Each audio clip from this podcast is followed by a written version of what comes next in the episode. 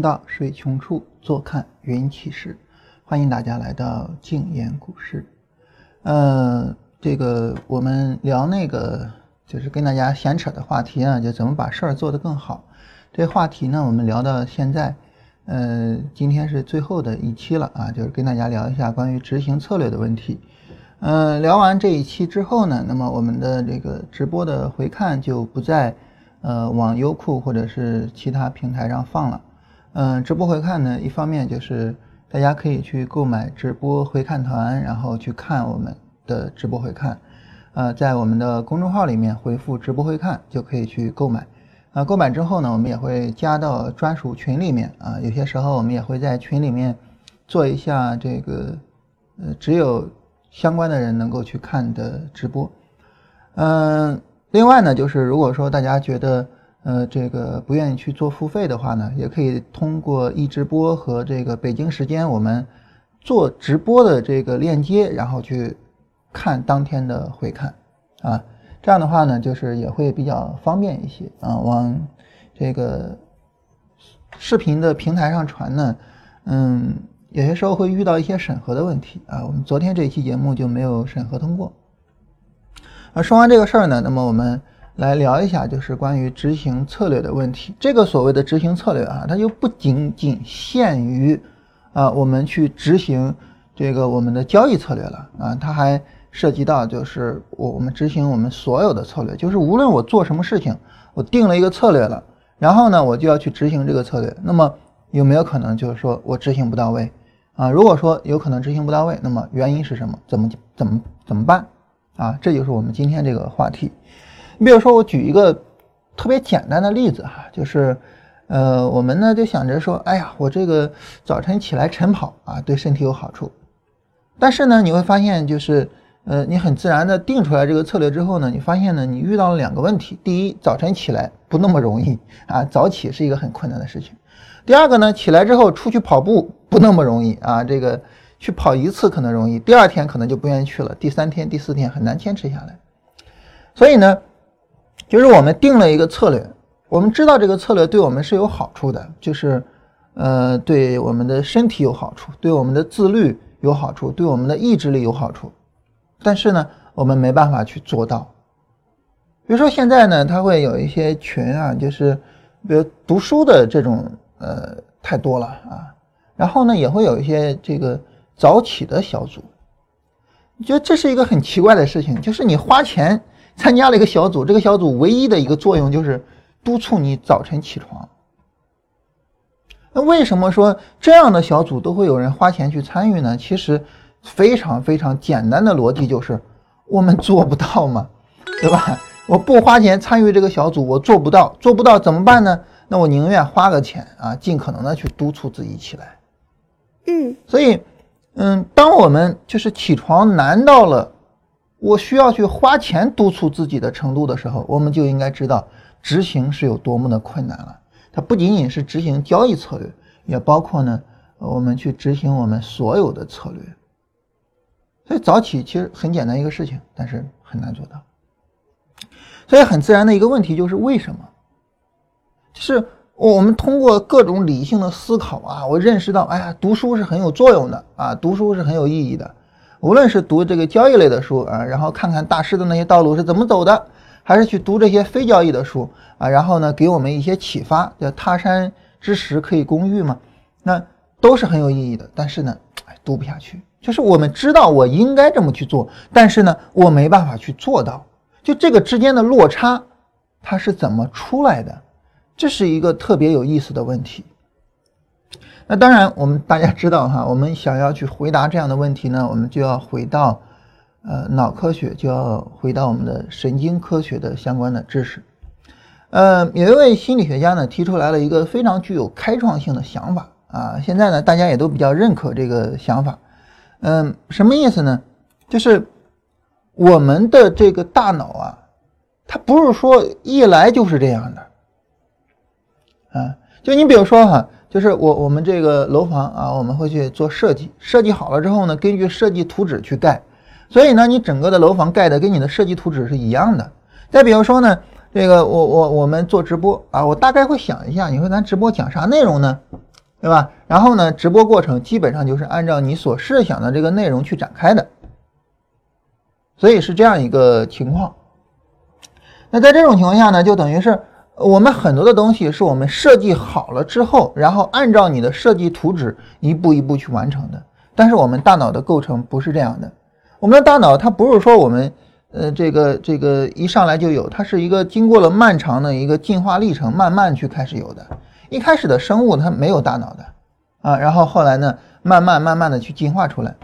那进化出来之后呢，然后再慢慢慢慢的进化成我们现在的。这个样子，所以呢，这个我们大脑的整个的构成，它有点像什么呢？有点像在整个的一个这个进化过程中叠床架屋的一种状态。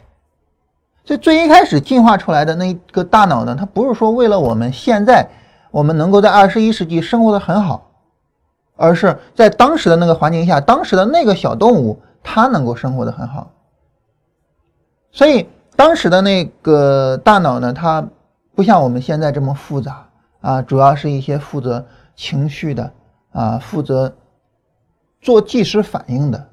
然后后来呢，慢慢的去进化出来。你比如说一个很简单的例子啊，就是我们知道我们主要的思考在哪儿呢？就在于我们的大脑皮层，就是那个坑坑洼洼的那个东西啊，那个大脑皮层。然后你比如像爬行类的大脑皮层，它不是这么坑坑洼洼的，它是什么呢？它是非常光滑的。啊，很光滑的一个大脑。那为什么我们现在坑坑洼洼呢？原因在于呢，我需要增加更多的表面积。就在体积不变的情况下，我为了增加更多的表面积，怎么办呢？这这坑坑洼洼嘛，是吧？啊，所以这是一个很简单的办法。那进化呢，就采用了这种简单的办法，让我们增加了更多的表面积，增加了更多的思考能力。所以，我们整个大脑的一个构造呢，就是这种叠床架屋的这样一种状态。这就好比有点像什么呢？有点像你，比如说你画个画，啊，我画个小鸟吧，啊，画的有点不大对。哎呀，那我就再，要不然我就画个牛吧，把这小鸟给覆盖住，对吧？然后呢，这个牛画的也不怎么样，哎，算了吧，我画一个乌云吧，就这么一个概念。那么对于我们大脑来说呢，它这样叠床架屋的状态，就是一层一层一层一层这样包着啊，这个外边新。进化出来的东西包着里边的，那你想起到主要作用的，起到一个，嗯，或者说对我们影响更深刻的，它会是最外面这个刚刚进化出来的这一层呢，还是最里面那一层呢？当然，答案我们知道，毫无疑问就是最里面的那一层啊，最里面那一层，就是越早的那个东西，它的影响是越深刻的。那最里面那一层呢，就主要是做应激反应的那一层。我们整个跟大家聊这个大的话题，就怎么把事儿做好。我们的一个很重要的一个哲学基础，就是自发和自觉的对比。那么最里面那一层就做应激反应的，那么就是一种自发的状态啊。你你除了人类之外，其他的那些生物，绝大部分的都是只能做这种自发的应激反应的这样的一种状态。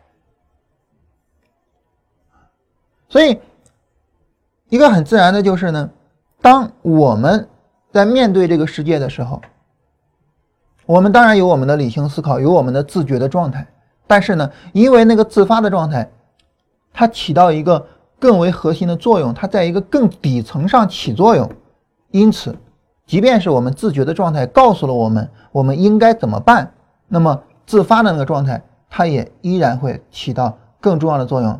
如果说他不搭理你，他说你你不那样，我就按我的来，那么我们很可能就被那个自发的状态给带到沟里去了。我跟大家举一个很惨痛的例子哈，这个例子是昨天还是前天刚刚发生的，就是在一个人行道上哈，这个一个奶奶带着一个孩子走人行道，也不知道怎么就在那个人行道上，那孩子要尿尿。然后呢，奶奶就带着孩子就在那尿尿，就小孩子在那站着尿嘛，奶奶呢蹲着扶着孩子。结果呢，边上这个停了一辆出租车，然后呢，一个 SUV 正好要拐弯过来，被那个出租车给挡住了视线，没有看到这一对这个这叫什么 祖孙俩哈，没有看到祖孙俩，结果就压过去了。就是这是一个很惨痛的事情啊！这个惨痛的事情，它可以告诉我们，比如说你不要在马路上尿尿，或者是你出租车停车的时候，你要停的正确，你不要挡住别人视线，或者是你开车的时候要注意，或者等等等等等。但是有一个很重要的问题，这个很重要的问题就是，你比如说那个小孩子哈，就是现在孩子很小，他可能从来没有见过，比如说老虎啊，比如说蛇啊，比如说这些东西，他可能从来没有见过。但是你觉得一个小孩子他第一次见到老虎或者第一次见到蛇的时候，他会是一种什么感觉呢？他是好奇、喜欢还是害怕呢？我觉得很可能是害怕。嗯，我其实一生中见到蛇的次数并不多，就我自己而言哈，这个可能不到十次。但是我非常怕蛇，非常害怕啊！我看见蛇腿软。但是你说蛇攻击过我吗？对我产生过什么负面影响吗？其实是没有的，就害怕。那这个就是我们天生的，这个就是那个非常原始的大脑带来的。但是反过来，我们再考虑另外一个情况，就是车祸。车祸这个事情啊，其实是呃不是那么就是不常见的，挺常见的一个事情。嗯，那么这个。有一些节目哈，还是专门给你演那个车祸的啊，然后叫什么十分钟来着？大家都调侃啊，说那节目你看了，就肯定开车就慢了啊，所以你可以给他直接改名字叫慢，就是开慢车十分钟或诸如此类的。就在我们生活中，其实出车祸这个事情是很经常出来的。但是如果说一个小孩子也好，一个老人家也好，你让他看一个汽车，你说你害怕吗？我觉得我们可能很难害怕汽车，但是在当今这个社会上呢，就是死于老虎或者死于蛇的人已经很少了，不能说没有哈，呃，作死的那也有啊，这个很少了，微乎其微了。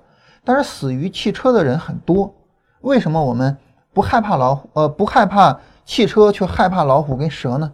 这难道不是一个很奇怪的事情吗？在一条街上满是汽车，我依然可以。就孩子尿尿是吧？那尿吧，啊，我们不用走到马路对面，不用在路边上尿，你就在路当中尿，没事儿，我们不害怕汽车。但如果说那路上不是汽车，而是蛇呢？他会不会尿什么尿？赶紧跑啊？会吗？一定会的。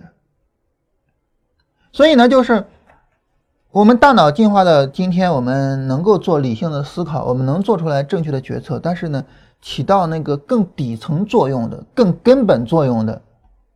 依然是很久很久之前的那种原始的大脑，依然是那个原始的冲动，依然是那个应激反应，依然是我们说的那个自发的状态。所以这就是为什么啊，我们明明知道怎么做是对的，但是呢，我们依然没有办法这么去做。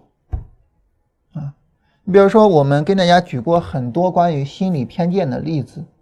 啊，就是关于心理学的这种偏见的例子，呃，也有很多就是关于视觉错觉的图啊。我跟大家简单的搜一个视觉错觉的图哈，这个这个也可以作为一个案例来哈，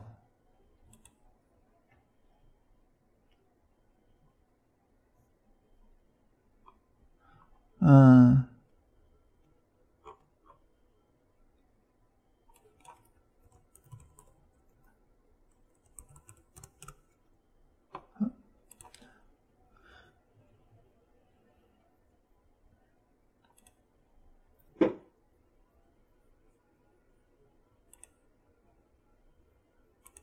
我们来看一下这个图啊，这个图是一个非常经典的视觉错觉图，叫卡尼萨三角啊，然后这边呢叫做卡尼萨矩形。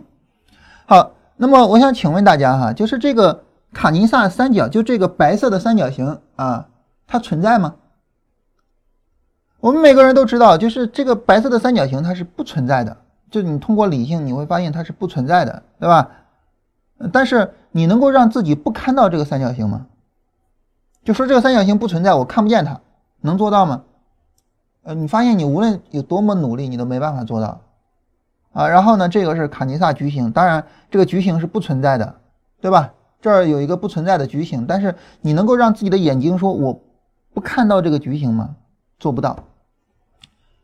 所以就是这些心理上的，嗯，就视觉上的这些错觉也好啊，我们心理上的这些偏差也好，它最大的问题啊，就在于，即便是你知道它是错的，你也没办法去彻底的改变它，彻底的去纠正它，这个是就是真正的问题所在。所以那怎么办呢？就是如果说我们没办没办法去纠正的话，怎么办呢？嗯。我们可以考虑就是这么几种思路啊，然后呢去解决这个执行的问题。哪几种思路呢？首先第一个思路哈，就是好，既然说这种呃条件反射这种应激反应它是客观存在的，我即便是就是不想看见都没办法做到。那既然如此呢，那怎么办呢？那好，那我承认它的存在。我认同它的存在，然后呢，然后我去利用它，这是第一种方法。但这个可能会让我们觉得有点这个不大能理解啊，说这个就是这种这种非理性的东西啊，这种直觉的反应这种东西，就是它它是一个不好的东西啊。就这么一种不好的东西，我怎么样去利用它呢？那这就要看我们的理性的作用了，就是我们的理性能不能够想办法去利用它。比如说，我给大家举一个很简单的例子哈，就是那个起床小组，咱们刚才提到的，那起床小组呢，它是每天你起床之后，然后签个到嘛，对吧？然后如果说呢，你起床之后呢，你没有起来，啊，你没起来呢，那么这个时候可能就需要就是罚款呀，啊，或者是接受一些惩罚呀，或者是怎么样，但是。最重要的不在于这儿，最重要的在于你很丢脸。就你承诺做一个事情，但是你没有做到，很丢人。所以对于这些起床小组来说，你说他们在意的是钱吗？你比如说你一次没有起床，罚你五十块钱，那我有钱，我操，罚去呗。那你这样你要这种态度，你就没必要参加了，因为没有意义。如果说我没起来，重要的不是这五十块钱，重要的是什么呢？重要的是很丢脸。但是我们想一下哈，丢脸这个东西，你仔细想想，丢脸这个东西，它是一种下意识的反应，是一种应激反应，还是一个理性思考的结果呢？很明显，我们会发现，丢脸这个东西它是前者，这个东西它绝对不是理性的结果。如果你从理性的这种角度上去想的话，丢脸不丢脸的，这不无所谓嘛，对吧？啊，那丢面子，那我能少一块肉吗？啊，所以对于我们来说呢，这个丢面子这个事情啊，它很明显，它是一个下意识的反应，是一种应激反应。但是呢，我们可以利用这种应应激反应，利用每个人都爱面子的这种心理，注意是每个人哈，利用我们每个人都爱面子的这种心理，然后呢，我们督促着自己去做正确的事情，就是我起床，我早起。所以我记得在很久之前，我曾经给大家一个建议，我说呢，就是如果说你身边啊有一个你很尊重的人，啊，你不想在他的心里降低对你的评价的人，如果有这么一个人的话，那么呢，你想要去做什么事情或者想要督促什么事情的时候，你可以跟他聊，在你跟他聊的情况下呢，其实你会有一个心理负担，因为我不愿意降低他对我的评价，所以呢。我就会逼着自己去做，那这也是一种利用，就是那种好面子的那种心理来给大家的一个建议。这是很久很久之前我曾经跟大家聊过的一个建议了。所以就是这种心理啊，它其实是一个错误，但是呢，我们可以利用啊。那这个利用呢，就是利用我们自己啊，利用我们自己的心理去执行。但是其实我们也可以去利用别人的心理。然后去实现我们的目的，啊，包括你在定策略的时候，你可以考虑对方他一定是有心理偏差的，然后我怎么利用心理偏差去，这个这个也是我们可以考虑的。比如说我给大家举个例子哈，这个例子呢叫做，呃，这个存活者偏差，我们跟大家聊过很多次，就是你看到的这些案例都是活下来的。所以呢，如果说你仅仅根据你看到的这些案例去得结论，那么你的结论一定是错误的，一定有偏差。你比如说啊，就是赌行情这个事儿，赌行情呢，你一看，哇，这这么多人都赌行情挣那么多钱，哎呀，那这，但是你没看到那个赌行情死的人，那些人根本就不会出现在记者面前。那这就叫存活者偏差。但是存活者偏差很明显是可以被我们利用的。比如说我以前举过一个什么例子呢？就我当时一个朋友啊，他是做那种就是代理推广的，就是他们公司的一个呃项目，然后呢就找各种找代理。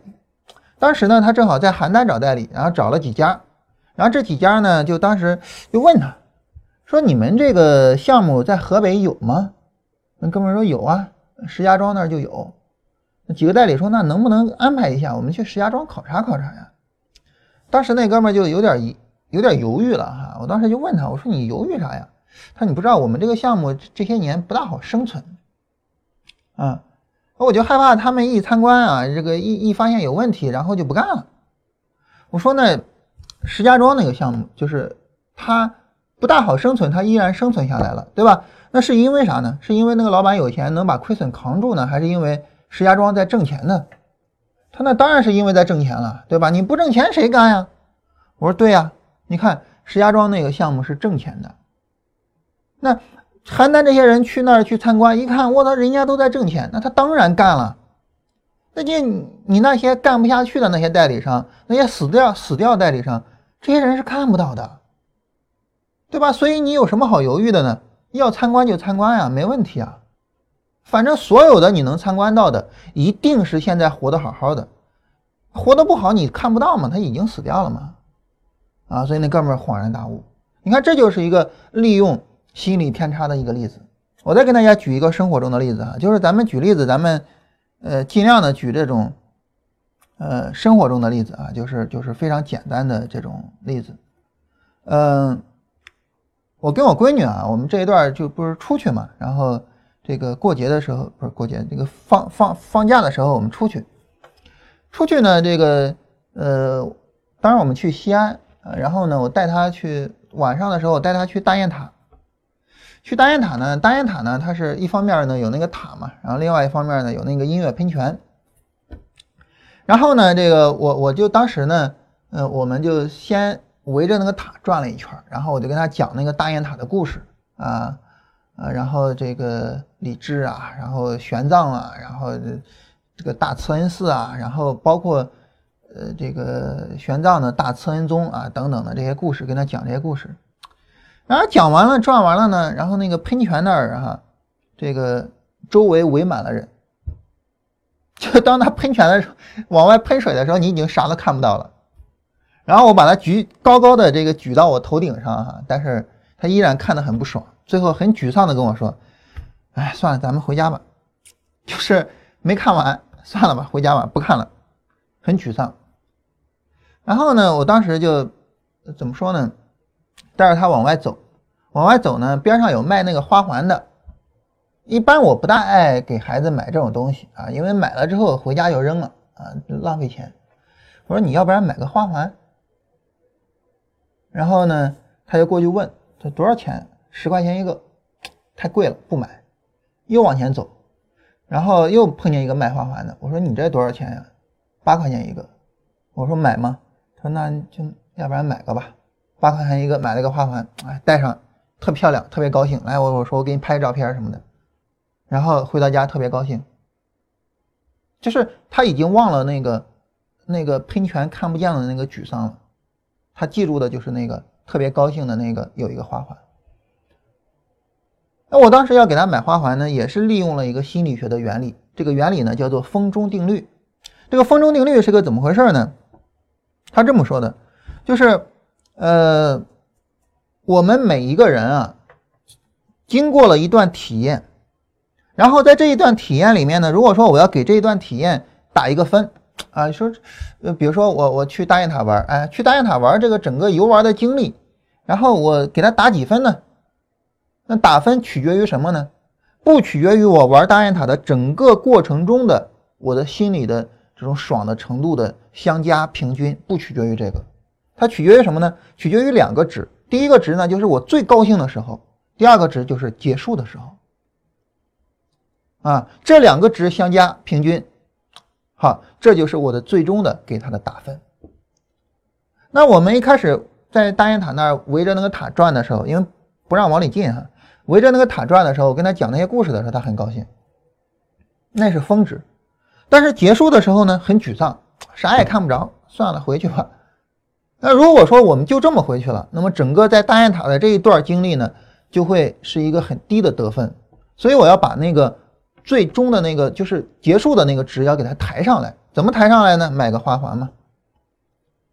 所以就是我做这个决定是根据风中定律来的。风中定律呢，它有过一系列的实验去证明啊，有一个很有意思的实验是这么证明的。你比如说找一群实验者，然后呢，这个给你一些钱，然后让你去在两盆水里面待着。第一盆水哈，它是十摄氏度的，很凉哈，在里面待一分钟。第二盆水呢，也是十摄氏度的，在里面待一分钟。然后一分钟之后呢，把水慢慢的加热到十五摄氏度，在里面呢再待半分钟。你说从痛苦程度来讲，哪个更痛苦呢？毫无疑问是第二个，因为第二个呢是在你第一个的基础上又增加了半分钟的痛苦，因为十五度的水也很凉嘛，对吧？又增加了半分钟的痛苦。但是就问这些实验者，我再给你钱，让你自己选，这俩你选哪一个呢？百分之九十的人选第二个，也就是更长时间的、更痛苦的那一个。为什么呢？因为那个在结束的时候是十五度，感觉好像更舒服一点。所以这就是风中定律的作用啊，就是结束那一结束的时候，我感觉没那么痛苦，我对整个体验的评价就稍微的高了那么一点点。所以很自然的呢，就是我我我们每个人都是这样去评价的嘛，那很自然的就是我我就对孩子使用了这一招，然后呢，整体上提升了孩子对这段游玩经历的一个评价。所以就是这种心理上的偏差，风中定律也是一个心理偏差嘛，对吧？按道理来讲，你就应该是平均的情况，但是不是的。嗯，但是呢，我们可以利用这种心理上的偏差，然后呢，去去让我们过得更好一些。啊，就是关于风筝定律哈，我突然想到一个很有意思的例子啊，你比如说看球，我们想，假如说有一支球队啊，然后呢，这个我是他球迷，然后我支持他，然后。一上来咔咔咔踢了对方一个三比零，然后呢，这个到最后时候啊，比如说八十五分钟的时候对方进了一个，八十六分钟对方又进了一个，最终三比二结束。然后另外一场比赛，对方首先咔咔进了两个球，然后呢，我支持的球队扳回来一个，又扳回来一个，最终临终的时候，比如说八十六分钟的时候又进了一个，三比二逆转取胜。你说这两场比赛哪一场我看的会比较爽呢？按道理来说，应该是第一场，为啥呢？因为第一场你领先的时间很长啊，你从一开始领先到最后啊。而第二场呢，你到最后时刻才领先呀。但是不是的，让我们干看的很爽的比赛，绝对是第二场。这就是风中定律的这个这个这个影响。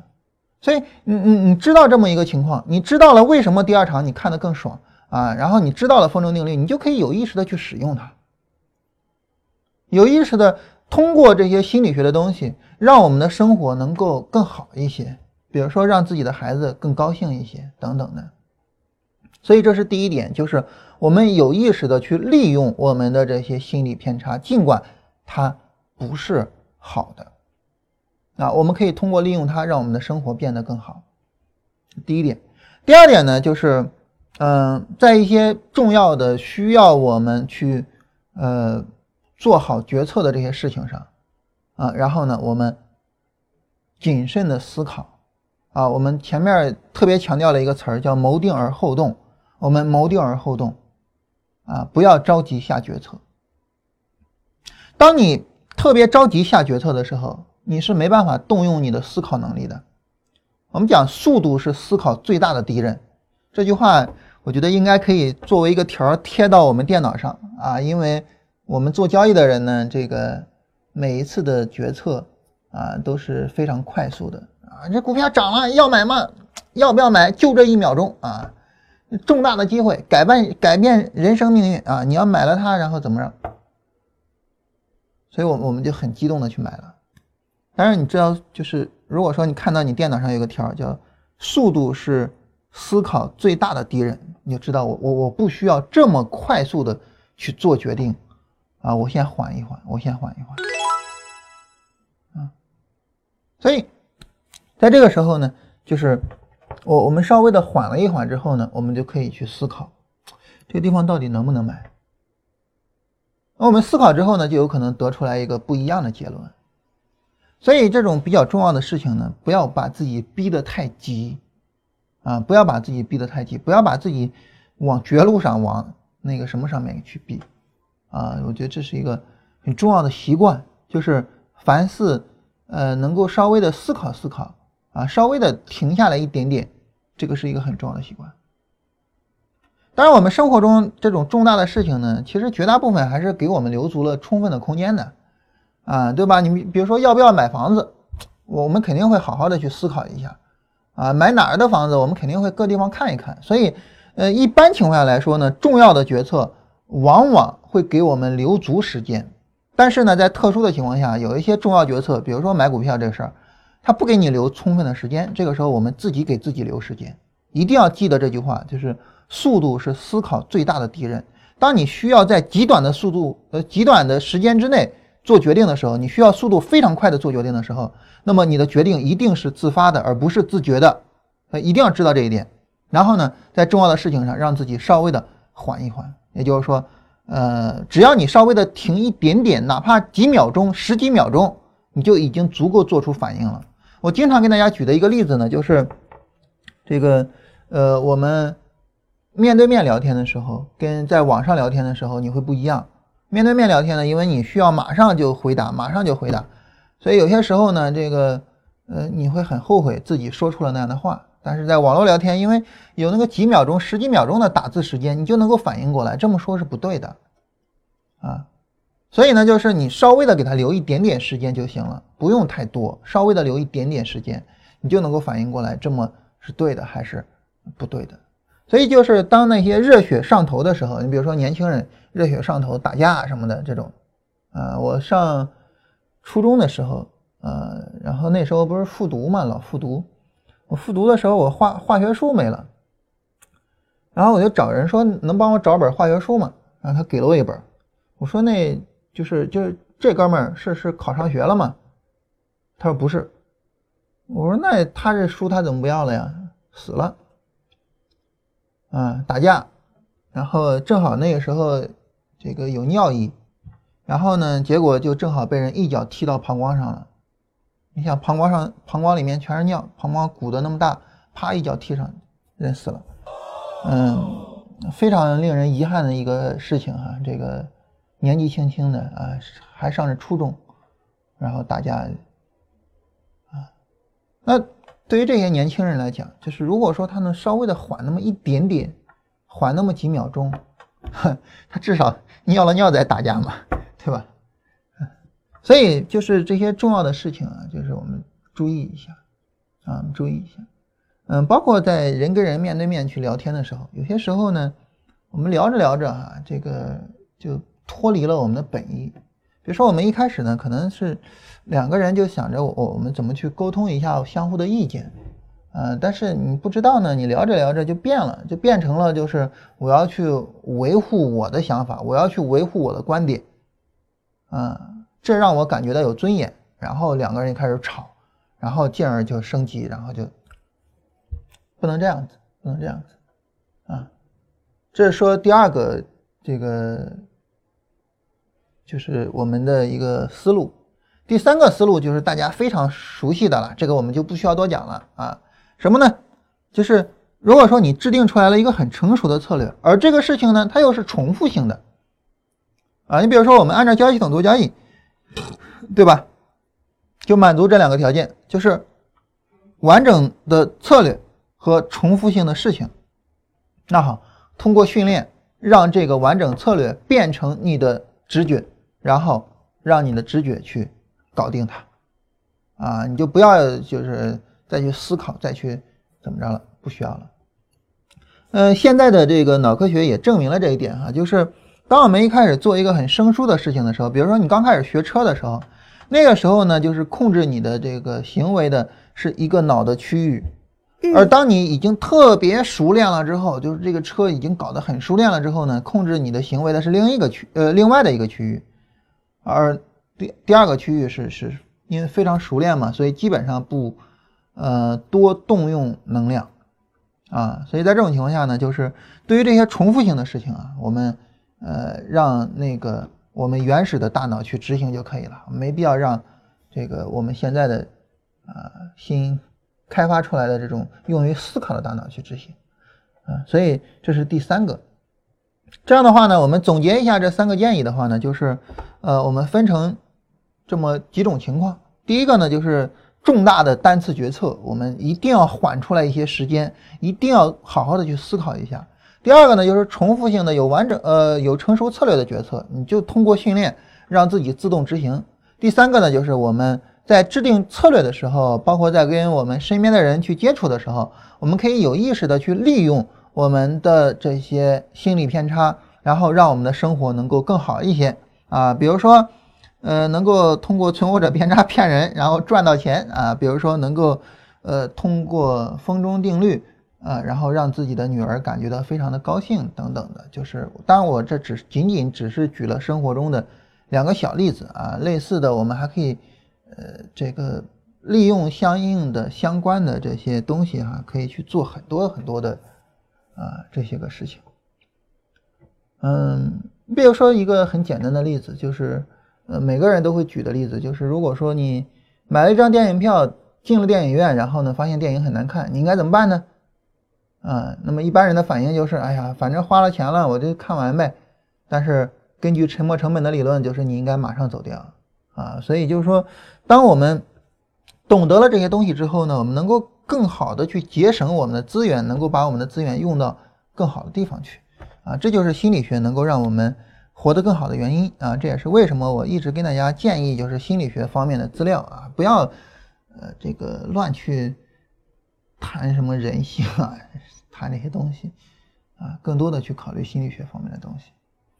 好了，那么基本上我我我们。该跟大家聊的哈也都聊完了，就这么五天吧，跟大家聊了一下，就是我想干一个事情，我怎么把这个事情去做好它，啊，那么希望能够对大家有一些启发吧，嗯，但是说实话，我当时想聊这个话题的时候，我想的内容特别的多，啊，但是过了一段时间呢，又都给忘了，嗯，这五个是我这五天讲的内容，是我这个仅有的还能记住的。我们来看一下大家的问题哈，看看大家都有呃什么问题。大家现在也可以在公众号给我们发一些问题了啊。然后呢，看完大家的问题之后呢，我跟大家聊一个很特殊的事情，就是应用我们这五天聊的东西。我们跟大家聊一个很特殊的事情，就是我们怎么样去学习。这事儿啊，我们也反反复复的扯过很多遍了啊，就是今天再稍微的再扯一扯。呃。杨勇在这儿问了几个问题啊，其实他是这个，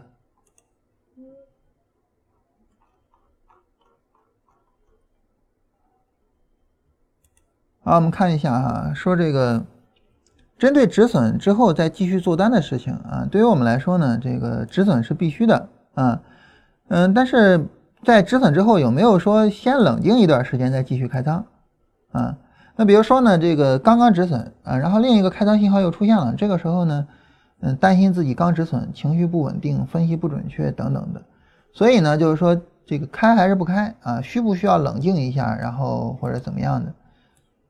就是关于控制自己情绪波动的这个内容。所以啊，你说这就是量化的必要性，对吧？这就是量化的必要性。嗯，对于我们来说呢，就是。你如果说不量化而自主判断的这种东西，那么很自然的呢，你就需要去这个去去去去平复自己的心情啊，需要去考虑自己的心情没有平复，我的判断会不会有问题啊？需要去考虑这些问题。一旦量化了所有的开仓信号，那就呃显而易见的嘛，对吧？这个你就不需要多考虑了，就该怎么做就怎么做就完了啊。所以呢，这就是量化的必要性啊。那么我们假如说没有量化。假如说没有量化，那么这个时候呢，呃，我们应该怎么去做呢？我觉得我们可以这样，就是我们可以去观察一下自己，就是我现在我有没有很紧张，我现在有没有怎么样？我们可以去观察一下自己。我刚才提到，就是当我们去做这种买卖决策的时候，我们可以稍微停那么一两分钟，啊，让自己平复一下，不要让那个直觉反应去下结论。那么这个所谓的平复一下呢，我们既可以是啊，我这个再去多想想、多考虑考虑，也可以是观察一下自己。怎么观察呢？手心有没有出汗？心跳有没有加速？啊，有没有感觉到这个口很干啊？这都是我们特别紧张的时候的啊这样的一种身体特征。如果说我面对这一笔单子，我非常的紧张、害怕，那么这个单子就有可能有问题。或者说，至少你的情绪就有可能有问题，而情绪有问题，这个时候，呃，后面就不好办了。所以呢，就是首先第一个呢，就是量化是必须的；第二个呢，就是学会观察自己，而不要仅仅是观察市场。市场是一个不是交易，是一个我们跟市场的互动。我们不要老盯着市场，我们也要盯着我们自己。啊，这是关于这个问题我的两个回答。顺便哈，听了这个问题，我突然想到一个。挺有意思的事情啊，我可以跟大家去聊一下啊。这个就是我我我们自己团队的事情啊。大家也知道啊，我们这个在往外给资金啊，就比如说我们这个有钱做不了，然后谁能帮我们做一做啊？我们也往外给，往外给资金呢，就是我们认识的一些做操盘的，或者是呃这个朋友给我们介绍一些或者怎么样。啊，那么之所以我们现在做这个节目，就是大规模的去开发操盘手，然后去往外给资金，也是想把这个事情做成一个制度化的一个东西啊，然后这个正儿八经的去去去把这个事情发展起来。在几年前的时候啊，嗯，其实说几年前也没多久了，两三年前吧，呃，两三年前的时候，那个时候呢，我们就正好有两位操盘手，然后我们想着给他们资金。这两位呢很有意思啊，他们两个都是自主交易的。我们当时那个时候也尝试着给自主交易资金啊，结果后来也是出了一些问题，然后就停了，就就再也没有给过。嗯，当时呢，就这两位呢，就后边也出了问题了哈，但是出问题主要在于方法上啊。但是我们当时考察他们两个，主要在于情绪上，就是这两个人的情绪分别什么样的。我跟大家说一下这两个人哈，很有意思。就是第一个人呢，他的情绪相对的来说呢，这个嗯，就是波动性会比较大一点。啊，波动性会比较大一点。他做过一个非常极端的事情啊，让我们认定了就是放弃，就这个人无论如何都，呃，没办法合作了。他做了一个什么极端的事情呢？就是因为因为你要就是给我们去证明你有这个盈利能力，而且呢，我不是说我看你的过去的交易记录，我我我要看你的交易过程，就是你在这个过程中你是怎么样处理你的单子的，你的处理有没有一定的章法，你能不能控制住自己的行为和自己的交易。所以呢，我们就找了一个最简单的方式，就你给我们喊单嘛。然后呢，就在我们建了一个讨论组啊，我呀、雅琪呀，还有那位就都在讨论组里面喊单嘛。喊了两笔单子呢，都是亏损的。他就说：“哎呀，你说我之所以亏损，他妈就是因为喊单，对吧？当我的方法说出去了，我的交易说出去了，这个时候就有问题，好像有点天机不可泄露的意思哈。所以他就啪叽，他就给退了。讨论组他啪叽就给退了。他说以后就让交易说话吧。”就不再这个这个这个就这么啰啰嗦嗦的说了，就让交易说话，就直接给退了。啊，我当时都懵了，你知道吗？我当时都懵了啊，我都不知道他为什么会做出来这样的行为。就这不是一个你对待合作者的态度啊，这不是一个你对待合作者的态度。所以我们当时就说，这个人无论如何都不行啊，就无论他的交易以后做的怎么样，已经不可能合作了。那第二位呢，我们对他就一直是一个。呃，很好的态度，为什么呢？他赌博，哎，大家一听赌博，啊，我靠，这赌鬼可不能这个沾啊啊！赌博的人一般控制不住自己啊，但是他真的能控制住。他玩德扑，德扑这种赌博的游戏已经算是很正规了啊。他玩德扑，然后呢，每天注意我说每天啊，每天三百块，这三百块输光了就不玩了。这三百块如果说赚，赚到五千块不玩了。然后呢，他每一笔下单，因为能够看到，就是就是会跟他们一块玩嘛，然后能够看到他每一次下注也好，或者怎么样也好。首先呢，他有他自己的策略，啊，比如说他会去猜牌啊，或者是去怎么样啊，反正这些我也不懂啊，因为我也不会玩啊。其次呢，他会有他自己的下注的策略。你看，交易方法、资金管理，你发现没有一样的，而且非常稳定。就是我们其实当时没有看他的交易情况，就仅仅看了他玩一个月得普的情况，我们就已经决定了，就这个人是很值得去跟他合作的。那后来呢，我们就跟他建议，就是说你能不能尽可能的把你的自主的这种交易的方法尽可能的转成量化，以后我们或许有合作的机会。所以现在呢，他在做这个工作，就是把。自己的交易方法做得更量化一些的这种工作啊，所以我们现在还没有一个深度的合作，到未来的话或许会有。但对于这个人呢，我就非常的认同他，就他能够去控制自己的行为啊。我们还是在提那个词儿，这词儿我说了太多遍了，就是自觉。自觉这个词儿呢，我们知道它的意思就是，当你认识到了规律之后，你按照这规律去做事情什么的。但这个是你自己内心里的，我不知道我在。外边看见的就是你能够控制你自己的行为，能够控制自己行为的人就是自觉的人。那这样的人呢，很明显他做事情我放心啊，我放心。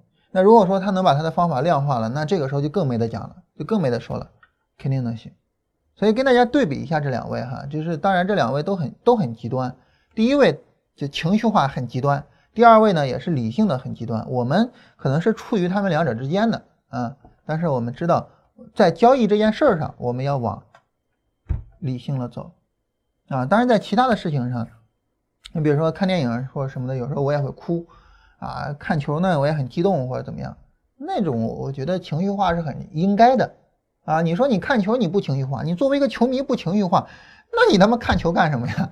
对吧？但是在交易上，在做事情上，理性是必须的啊。这是跟大家这个聊多了哈。这个这个扯得有点远了，呃，请问外汇交易怎么选择交易商啊？日 K 线一定对应四小时吗？还是可以对应两小时？好，首先我们来聊第一个问题啊，就是外汇交易怎么选择交易商？哎呀，呃，我做外汇交易呢，做了这么多年了。啊，不是，呃，我我不做外汇交易，已经不做了这么多年了啊。就是我怎么选外汇交易商，其实我现在也已经不大敢讲了啊，因为有很多的这个这个情况可能跟我那时候已经不一样了啊。这些年呢，咱们的外汇市场发展也很快，但是我觉得有一点可能跟我那时候会一样啊，有一点可能会没有什么不同，那就是我们国内的百分之九十九的 MT 四平台都是骗人的。啊，这个数字呢，我有可能说低了啊，有可能是百分之九十九点九九，啊，有可能说低了，但是，呃，你只需要知道，就是国内的 MT 四的平台，那些外汇的交易商，绝大部分、绝绝绝大部分都是骗人的，都是吃你的亏损的，尤其是，哎，这话说了，不知道会不会有人来揍我啊，尤其是白银这个行业，就基本上现在崩了嘛。啊，白银的现行业现在基本上是完了。那么白银行业完蛋了之后呢？那些做白银的赚那些就是容易的钱，赚的很舒服的人，他们现在呢，你让他们去做实业，你让他们去辛辛苦苦的挣钱，有可能吗？没可能。所以这帮人转到了哪儿呢？啊，你应该猜到了，转到了外汇市场。啊，搞一个什么黑平台，搞一个什么的，然后继续吃你的亏损，跟当时白银吃你的亏损是一样的。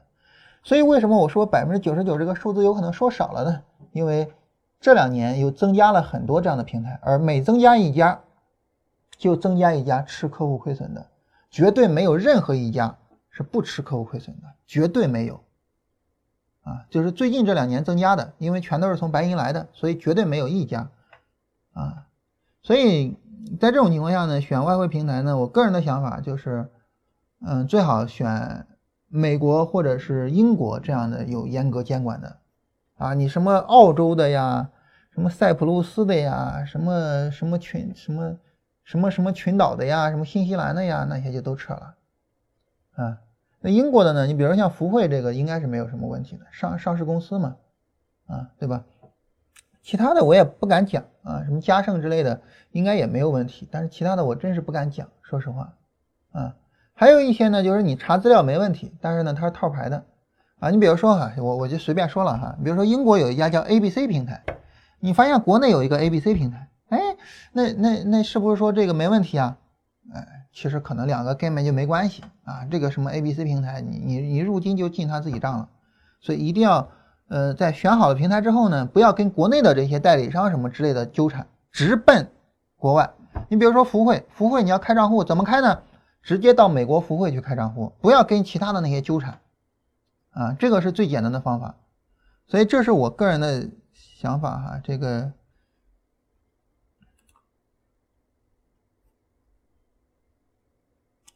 然后日 K 线一定对应四小时吗？还是可以对应两小时？你看这个话题就是封闭性的问题，你这个问题我就没法回。一定对应四小时吗？肯定不是啊。那还是可以对应两小时吗？当然可以呀，但是怎么对应啊？你要知道这个周期对应啊，它不是胡乱对应的，它一定是跟你的交易方法有关系的，一定是这样的。啊，你的交易方法决定了谁跟谁去对应，所以你跟我就是你你问我能不能这么对应啊，我没法回答，因为我不知道你的交易方法。不同的交易方法呢，在周期对应上它是不一样的，好吧？这个我不好举例子哈，因为我如果举例子就会泄露自己的方法。嗯。所以不好举例子啊，嗯，另外我我个人的一个建议就是外汇呢，我我如果直接建议说不能做这个好像有点不大对，但是一定要控制自己的资金啊，做外汇交易控制自己的资金，因为，哎呀，现在是理鬼太多，理亏太少，所以嗯碰到一个平台它是有问题的平台的这个可能性太大了。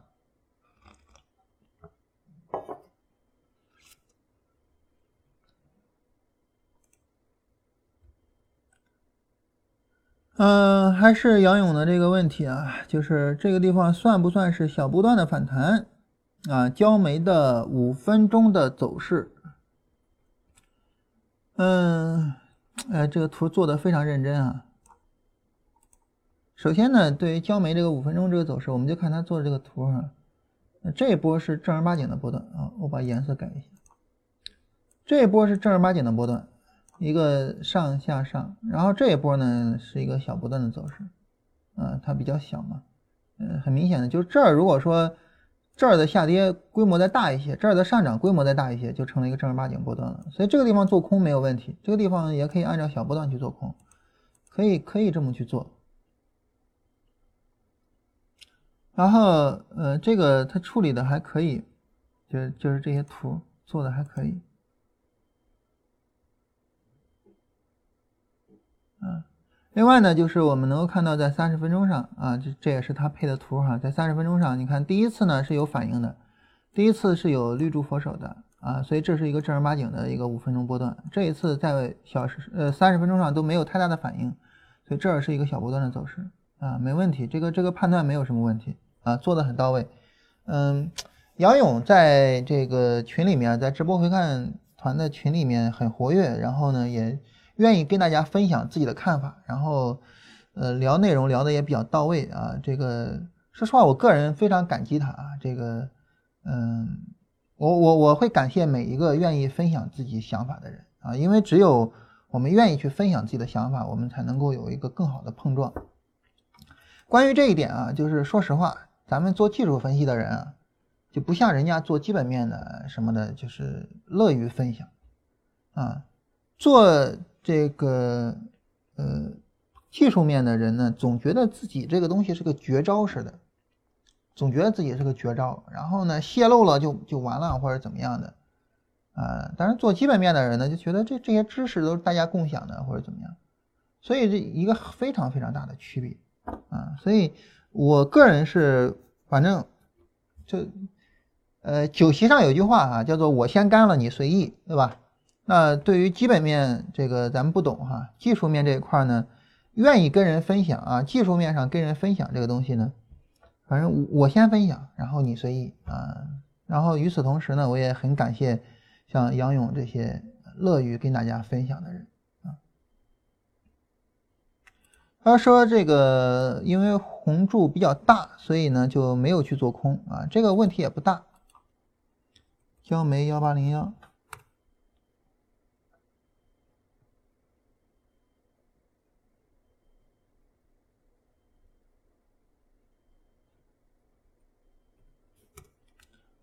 嗯，这个意思是说什么呢？他说这个这个绿柱有点大啊，因此呢，这个就然后红柱佛手，呃，不这个红柱有点大，然后红柱佛手，然后就这儿就没敢做。嗯，这个也没问题，但是呢，嗯，就大不大，它是一个对比。那既然是对比呢，就需要有标准。那么你说这儿大或者不大，你跟谁比呢？很自然的哈，我们就跟这波下跌的过程中的这个绿柱比。你跟绿柱一比，其实你能发现它也不算大。但是大谁大呢？你比如这个大，对吧？这个你要跟这一波下跌的这个绿柱去比的话，很明显它比那个最长的绿柱都要长，这个大。所以后边你可以认为它还会有一波啊。所以你看它这儿也出了一个佛手，然后又反抽了一下，就下跌反抽了一下。你你不用去想着去做空去啊，因为它比较大，它是一个正儿八经的反弹。但这个呢，你跟前面比还是明显还比较小的。我们看前面这个下跌过程中的绿柱最长是四点九二，这儿的最长是二点五啊，所以基本上是它的一半了啊，所以这个也是不用太担心的。所以，嗯，你你这个我的意思不是说要用这种方法去对比，我的意思是说呢，大还是不大，你要给它一个标准啊，你不能够盲目的去说大或者是不大。顺便说一下，这个地方也是小波段啊，这儿也是可以去做空的。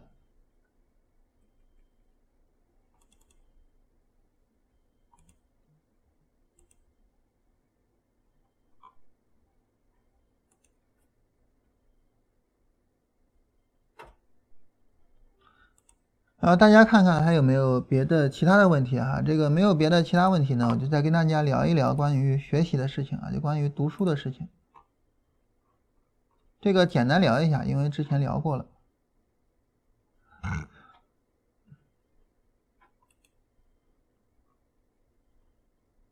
嗯，关于读书啊，就是我之前呢跟大家也简单的聊过很多次。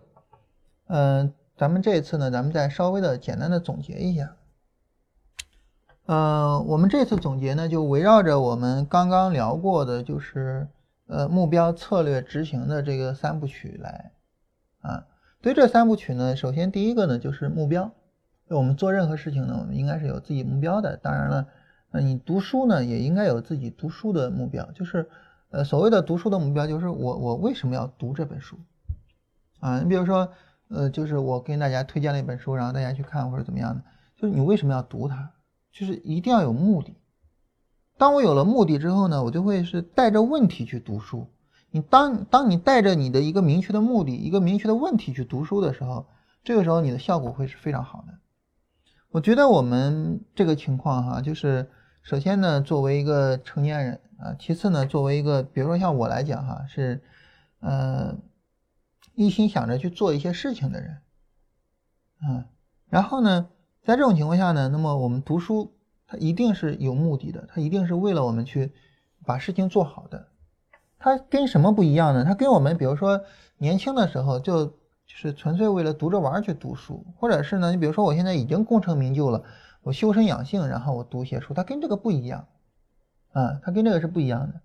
所以呢，就是我我们是为了做事情去读书的情况下呢，那么呃一定要有明确的目的啊。当然了，这个你说我修修身养性去读书，我没有目的的读，那这个没有目的也是目的，就是修身养性嘛，那就随便了。怎么着都行了，但是呢，对于我们来说，我觉得有点奢侈啊，有点奢侈。你比如说，我跟大家说，比如这本书吧，这本书我我我为什么会买呢？嗯，或者说我为什么会读呢？是因为呢，这个，嗯，我们做交易呢，有些时候情绪会不怎么好，就会有些坏的情绪啊，所以呢，就是说，那我怎么去做情绪管理呢？啊，怎么样能够？呃，让自己这个这个心情给平复下来呢。好，我我买一些情绪管理的书，然后很自然的呢买到了这一本，啊，所以你你是有一个明确的目的，然后呢，我根据我的这个目的我去读的书，在这种情况下呢，很自然的就是我在读书的时候就一直去看怎么样去做好情绪管理，啊，这个书的内容呢，我读了之后，我我我怎么样去跟大家去分享？如果我要跟大家分享的话，就我怎么样用于我的直播里边啊？然后这本书我我要不要把它做到读书节目里边？然后读书节目的时候去读这书，或者是就是我我在读这些书的时候，我会去做这些思考啊所以在这种情况下呢，很自然的就是，呃，读完了之后呢，哪些书能够用，哪些书不能够用，就很自然的就，它就能够去去去凸显出来啊。所以呢，就是读书的效果，我个人是觉得这样读书效果会比较好。嗯，我没有做笔记的习惯，这个主要是因为我觉得时间太紧张啊，去写写画画的话，写不下来，时间太紧张。如果说大家觉得时间比较宽裕啊，有时间做读书笔记，可以记一下哪些比较重要的东西，把重要的东西记一下，把自己的感想记一下，就把读书笔记做一做。所以这是说第一个，第一个很重要的问题，就是我们带着目的去读书，而不要漫无目的的去读书。第二个很重要的东西呢，很自然的就是，当你带着一个目的去读书的时候，啊，那么。你一定是因为你的整个的知识框架缺少了某一个环节，或者是呢，在某一个环节上比较弱，我要去补它。那好，那么你在读一本书的时候，这个书的知识你要纳入到你的整个的知识框架里面去，而不要让它是单独的。比如说，我跟大家举一个例子哈，我当时看那个《基业长青》，看《基业长青》呢，按道理来说，这是一本关于企业管理的书。啊，那对于我来说，我其实是没有一个把一家企业做大做强的这样的欲望的啊，所以这样的书对我来说呢，就没有这方面的意义。那有意义的地方在哪儿呢？有意义的地方在于呢，我就希望说，通过一个企业发展的历史，我能不能够去找到一些作为一个人，他去发展，我能够有什么启发？我当时我的目的是这个。所以，当我去看《基业长青》的时候呢，里面举到了一些例子。这些例子呢，我觉得它给我的启发就在于一个交易者怎么成长上。啊，你比如说，就是关于简单跟复杂两者之间的对比。那对于我们来说呢，我们总是说简单的就是好的，简单的就是美的，简单的怎么怎么样。但是这事儿没那么简单。啊，你比如说呢，呃，里面。提到了这个波音747的整个的研发的过程，就是我想要去改一个什么东西，我为了改这个东西呢，它会带来一些影响，这个影响我怎么消除掉？我需要增加一个东西，但是我增加了这个东西呢，它又会有新的影响，但这个我我就没背下来了哈，大家有兴趣可以自己看，有了新的影响，这个影响怎么消除掉？就是我为了改一个东西，它引发了一系列的一连串的影响，所以整个波音747就是它会比之前的飞机它。增加的不是说一个两个，而是增加了很多的东西。所以，我对于我们来说，就是你你说简单的就是好吗？莱特兄弟那个那个东西，就是那个飞机，它是简单的，它就比波音七四七要好吗？肯定不是的，肯定不是的。所以，简单了不好，复杂了也不好。什么好呢？就是好的好，好的好。我当时读完这一段，我最大的感受就是这个。什么好？好的好，只要它好就好。但那你说这个好的好是什么呢？好的好就是不管它背后有多么复杂，那么它呈现到你的界面上，让你具体去做事情的时候，它会比较简单。比如波音747为什么比莱特兄弟的飞机要好呢？是因为它在操作上很简单，而莱特兄弟那个操作很麻烦。所以对于一个交易系统来讲呢，我就一直在思考。就一个交易系统，它应该怎么样是简单，怎么样是复杂，又怎么样让两者辩证在一起呢？我后来想明白，它大概应该是这样一个过程，就是它背后应该是复杂的，也就是说，我作为一个交易者，我的成长应该是复杂的，我应该想了很多东西，我不断的去复盘，我有很多想法，我怎么怎么样，但是呈现到一个交易系统上，它可能是很简单的，我这个交易系统就是为了去把握这种。高概率的这种特殊的行情，所以简单几个条件一定义就出来了，然后进场出场完了没了。它不应该是堆积一大堆的东西，那个堆积一大堆的东西是我对市场的认知的那个过程，那个是一个很复杂的过程，我慢慢的去进步，慢慢的去进步。所以后来呢，我自己的一个很深的感触就是，我每次能够设计出来一个好的交易系统，我自己认为的好的交易系统哈，都是我对市场的认知，我对交易的认知迈上了一个台阶。它不是我又发现了一个新指标，或者是我又什么，它是整个迈上了一个台阶嗯，所以在这种情况下呢，就是呃，那个背后的东西，那个迈上台阶的那个东西，它是需要付出艰辛的汗水的，它是一个复杂的过程。但是呈现出来的交易系统很简单，你比如小小波段，小波段呢就是很简单，对吧？这个，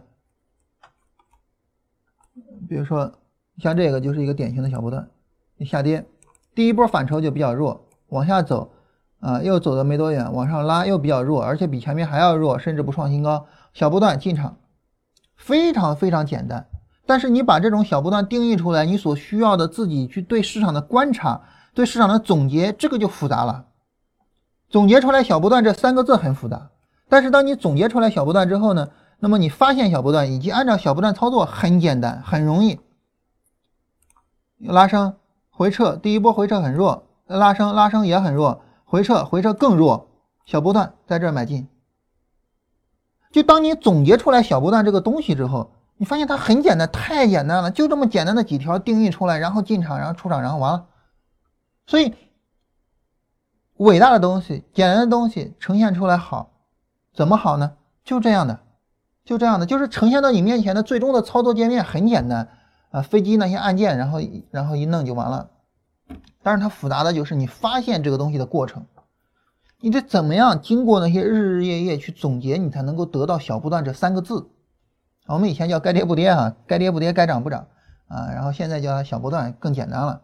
就你得怎么样才能够总结出来这三个字？你总结出来这三个字之后，你就发现就很简单了。而总结这三个字的过程是复杂的，所以复杂的是背后的东西，是后面的你看不见的东西。你看见的它是简单的，这就是复杂跟简单的辩证。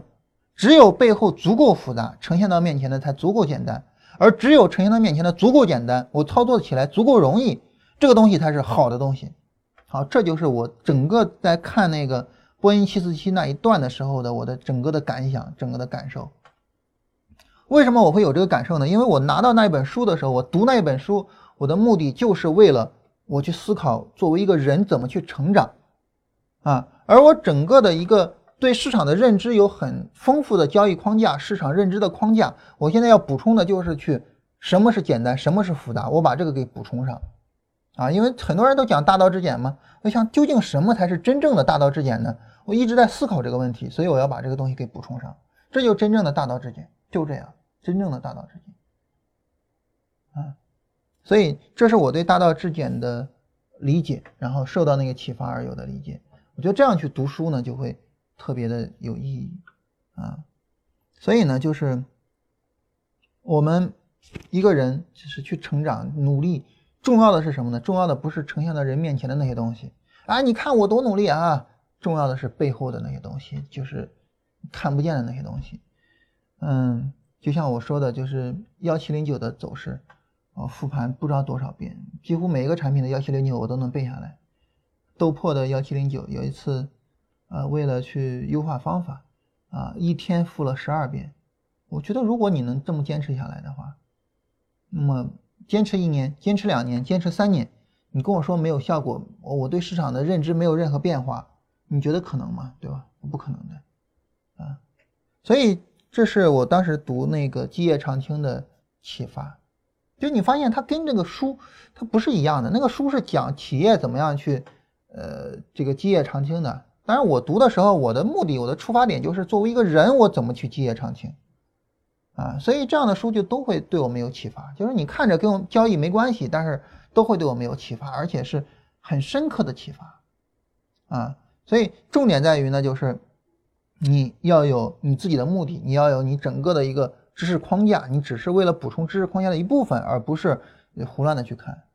这样的话呢，这些知识你也非常方便调用。什么叫学习啊？学习就是我们获得的一些记忆，然后呢，我们后面很方便的调用这些记忆。什么样的记忆方便调用呢？就是它在一个整个的一个框架里面啊，井然有序的那些记忆方便调用。比如说，我跟大家举一个很通俗的例子哈。如果说让你记一个单词，啊，英文单词，当然这个我作为英语学渣哈，这个我没有脸去讲这种例子哈，舔着脸讲哈，喝点水。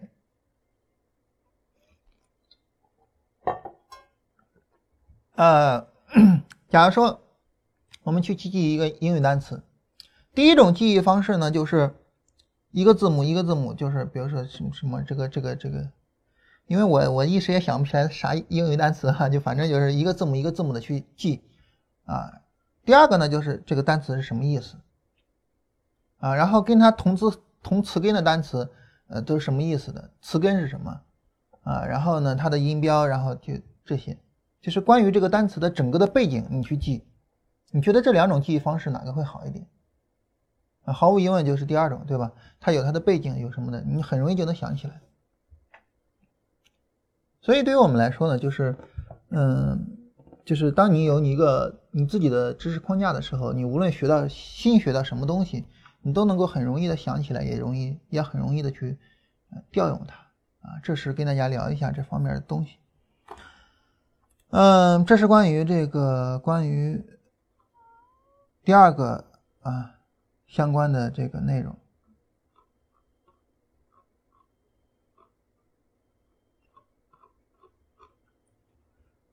然后呢，就是关于学习上哈，嗯，第三个内容啊，我们就最后强调一下吧。然后这个强调一下之后呢，嗯，我们再看一下大家的问题啊，最后留一点时间看大家的问题。第三个内容呢，就是我们一定要知道我们学习的目的是什么。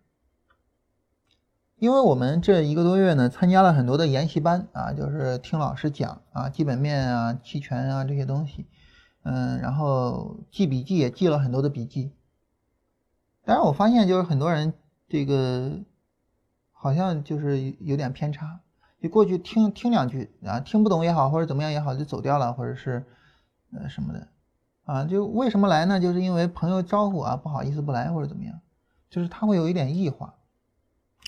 但我我想跟大家聊的就是，嗯，我们无论做什么，学习也好或者怎么，我们唯一的目的就是提升自己的能力，而提升自己的能力最根本的就是提升自己的记忆，就动手的能力，就是你去做，不是说叭叭叭你能说出来，就是就是你能去做这个事情。也就是说，你学习啊，看书也好，参加那种研讨会也好，听讲座也好，或者怎么样也好，所有的这些事情。它唯一的一个目的就是提升你的记忆、你的技能。你有这个能力了，你有这个记忆跟能力了，提升你的技能，这是唯一的目的。千万不要偏离了这个目的。所以为什么我前面说，就是如果说你每天听我们节目，听完就完了，不要听，浪费时间，没用。听完了这些方法也好，或者是怎么样也好，我去琢磨，我去思考，我去复盘，我去用它，我去提升我的技能。这个时候，你的时间就没有白费，啊，所以这是最后要跟大家说的一点，就是你一定要知道学习的最终目的。在这个世界上，你强，你就发现什么都很让你舒服；你不行，怎么都不行。就是你强了之后，整个世界都会去帮你。啊，我开个玩笑啊，你比如说这个啊，算了，不开这个玩笑了。好了，我们来看一下大家问题啊，就关于学习呢，我们就聊这三点，好吧？第一要有目的，第二呢要有自己的知识框架，第三呢就是呃一定要知道你最终是要形成一个技能，而不是呃有一些夸夸其谈的东西，好吧？我们来看一下大家的大家的这个这个呃问题啊。首先一个问题呢说你在决定做量化之后就再也没做过自主交易吗？嗯，这个现在大家知道哈，我我我们现在在做赌行情的操作啊。嗯，当然，这个赌行情的操作，我们现在也是慢慢的在研究哈，就是具体怎么去赌啊，然后具体怎么样去做。而且，即便做赌行情呢，我们仓位也比较轻，所以也没有那种暴利。但是呢，我们现在在做赌行情的操作啊。换句话说，就是我们现在在做自主交易啊。但是呢，我是这样的，我是自主交易，然后量化，然后现在又在增加自主交易。我经历了这么一个过程，所以哪怕我做自主交易，我的框架会是非常完整的。所以你不要觉得说，那我就不量化了，那你都赌行情了，我也赌吧，千万不要这样啊，千万不要这样。我我是经过了这么一个过程之后，现在又开始就说我增加这一块儿，量化这是一部分，赌行情的这一部分，说白了就是为了增加资金容量嘛。赌行情的资金容量是非常大的啊，所以我们为了增加资金容量，我们现在也在做啊。所以为为什么学基本面呢？所以它是一个。就是就是一个否定再否定再否定再否定的过程，就每个人都是不断的这样呃演化，不断的再去呃这个叫什么以今日之我非昨日之我的，都是这样一个过程啊，所以不能那么绝对，好吧？不能那么绝对。经常看到说交易呃要做好策略什么的，什么叫策略呢？说实话，这个我我我我是觉得这种名词最好少一些，不要有太多的名词。其实你看我我跟大家聊哈，就是什么趋势、波段、短线，其实我们可以使用专业术语的，主要趋势、次级折返，对吧？什么的，我我们可以使用这些术语的。我为什么不使用呢？我为什么使用趋势、波段、短线呢？因为我一说你就明白。比如说你说做波段的。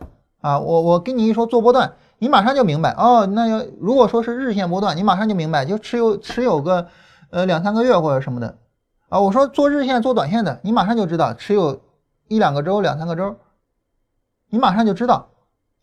所以既然有这种就是大家习以为常的语言，我我不愿意使用术语，量化这种术语套路这种东西实在没办法，你不使用术语你没办法简洁的说清楚，所以我就使用。那一般我不会去使用，所以像策略这个词儿哈，我实在是没没搞清楚。如果说是做交易计划的话，那么量化交易就已经包含在内了，好吧？如果说是做计划，量化交易就包含在内了。呃，如何选品种啊？就是期货如何选品种啊？比如说现在的这个黑色，黑色这一波啊，这个焦煤啊、焦炭啊。嗯，就是焦煤、焦炭啊、螺纹啊这一波下跌，啊，就是焦炭这一波下跌呢，有的跌得很，有的跌得轻，怎么去选品种？选品种怎么选还不会吗？咱们说了太多遍了，叠加嘛，啊，当然这个这个呃，期货能不能叠加我不知道啊，这个没叠加过啊，可能不能叠加，但是不能叠加你也知道啊，就跌下跌跌得很，反弹反弹弱，我就做这个品种啊，对吧？这个我觉得不需要多讲吧，我们讲选股反复的讲，我们还需要再去讲怎么去选品种吗？都是一个道理的呀，好吧？来看一下大家还有没有什么其他的问题啊？大家如果说没有其他的问题呢，那我们今天呢就到这个地方啊。这个我们讲的那个扯淡的话题啊，跟大家讲了一周，讲完了，讲完了之后呢，这个后边呢。嗯，就我们周一吧，周一先跟大家闲聊一下，然后看看呢，呃，就是因为因为我们现在没有太多去准备，说我我我我们早晨直播讲什么，呃，然后呢，就是看看大家有什么想法，比如说我们讲一些什么东西，啊，前面呢有一位朋友提出来哈，说老师非常推崇。